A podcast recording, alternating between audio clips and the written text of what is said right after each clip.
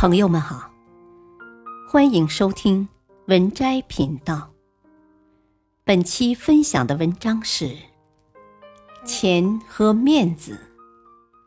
看完成熟十年。一，没本事的人最在乎面子。有一句话说得好：一个人越是百无一用的时候。越执念于那些无足轻重的底线，处处都要表现出自己强大的自尊心。因为除了自尊心，那时候的我们一无所有。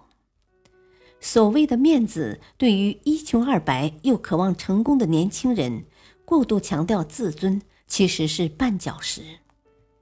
尤其对于一些脆弱而敏感的人，自尊却成了要求他人的利器。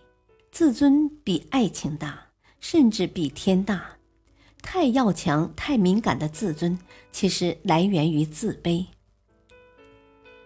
法国作家尤瑟纳尔说过：“世界上最肮脏的，莫过于自尊心。因为有了自尊心，一个人的脆弱、自卑、敏感和无用，都有了最好的借口和掩护。”孟子里有个奇人乞食的寓言。一位奇人在坟墓前乞食祭品充饥，却在自己的妻妾面前夸耀，说有钱有势的人常常请他吃饭。酒足饭饱，回到家一副醉醺醺的样子，骂骂咧咧，颐指气使。时间长了，妻妾开始怀疑，便跟踪他，最后看到的。他不是在富人的酒宴上，而是在东郊墓地跟人家讨要余下的祭品吃。他们像极了鲁迅在《且介亭杂文》中所说的：“只要抓住这个面子，就像揪住了阿 Q 头上的那根小辫子，牵他往东就往东，牵他往西就往西。”二，爱面子和讲究是两回事。有的人在为人处事、人情世故以及生活日常中比较讲究体面，一则是要符合自己的身份和价值观，二则也的确希望活得精致一点，生活质量较高。但过于好面子、穷讲究，就有爱慕虚荣之嫌，尤其超过自己的能力的摆排场、瞎讲究，自己累，没准还拖累别人。这种面子有毒，会让人心智迷失，误入歧途。话又说回来，当下的社会，许多时候只有有面子才会被买面子。真正有实力的人不会过于热衷大张旗鼓、虚张声势，因为有了里子，就不必靠面子来让别人高看自己一眼。而若是还没有达到一定的条件，没有达到一定的高度，非要打肿脸充胖子，注定会很累很辛苦，到最后疲于奔命，却没有时间去让自己变得更有能力，把时间和精力都用在了面子上了。三，里子远比面子重要。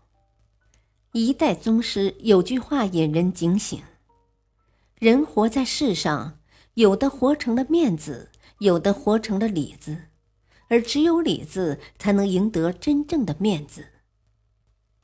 事实上，聪明的人都会看重里子，从内心提升自己，让自己变得越来越强大。受伤是因为被人看不起，懊恼自己为什么不好好练习听力，生气自己技不如人。所有的情绪根本没法发泄，除了尴尬和对自己毫无体面感的无力，一点办法都没有。那种感受让我明白了一件事：面子和自尊从来不是别人给的，而是靠自己的本事赚的。只有你的本事多一些，求人的话才能少说一些。没本事，不仅仅会在求人时丢了面子。还会错过让你动心的人和事，甚至错过人生新的风景。四，有能力的人不在乎面子。流传这样一段话：当你放下面子赚钱的时候，说明你已经懂事了；当你用钱赚回面子的时候，说明你已经成功了；当你用面子可以赚钱的时候，说明你已经是人物了。当你还停留在那里喝酒吹牛、不懂装懂、只爱面子的时候，说明你这辈子也就这样了。古人云：“大丈夫能屈能伸。”真正有能力的人是不在乎面子的。韩信忍了胯下之辱，才能成为统帅百万雄师的将军；越王勾践受尽吴王的羞辱，卧薪尝胆。终灭吴国，曹雪芹家道中落，忍受住市井之人的嘲笑，才有四大名著之一《红楼梦》。面子有时候是一种心灵的负担，当你学会放下不必要的面子时，你的生活想必会过得舒坦得多。很喜欢这段话：钱不能养你一辈子，美不能炫耀一辈子。最穷无非讨饭，不死总会出头。谁的人生敢说十全十美？谁的生活不是酸甜苦辣？谁敢保证一直都是人生得意？再风光的人背后也有寒凉苦楚，再幸福的人内心也有无奈难处。谁的人生都不易，尊重别人就是尊敬自己。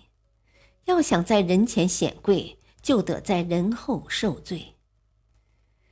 献给所有为理想而奋斗的人们。本篇文章选自微信公众号“静思睿评”。感谢收听，再会。